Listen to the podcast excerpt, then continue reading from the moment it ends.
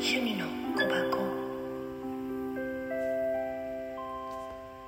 はい本日のカエルカードは豊かさ。限りない豊かさを人生に取り入れて心の世界も物質の領域もあるがままに両方の豊かさを楽しめるあなたは最高。あなたに良い変化をもたらされることを告げているそれは、喜び、安心、感謝、愛といった本来の自分の中に尽きることなくある感覚安らぎに包まれながら豊かな幸福感の中に身を委ねましょう。いつもあなたの中にこうした豊かさは感覚が似ていることを思い出して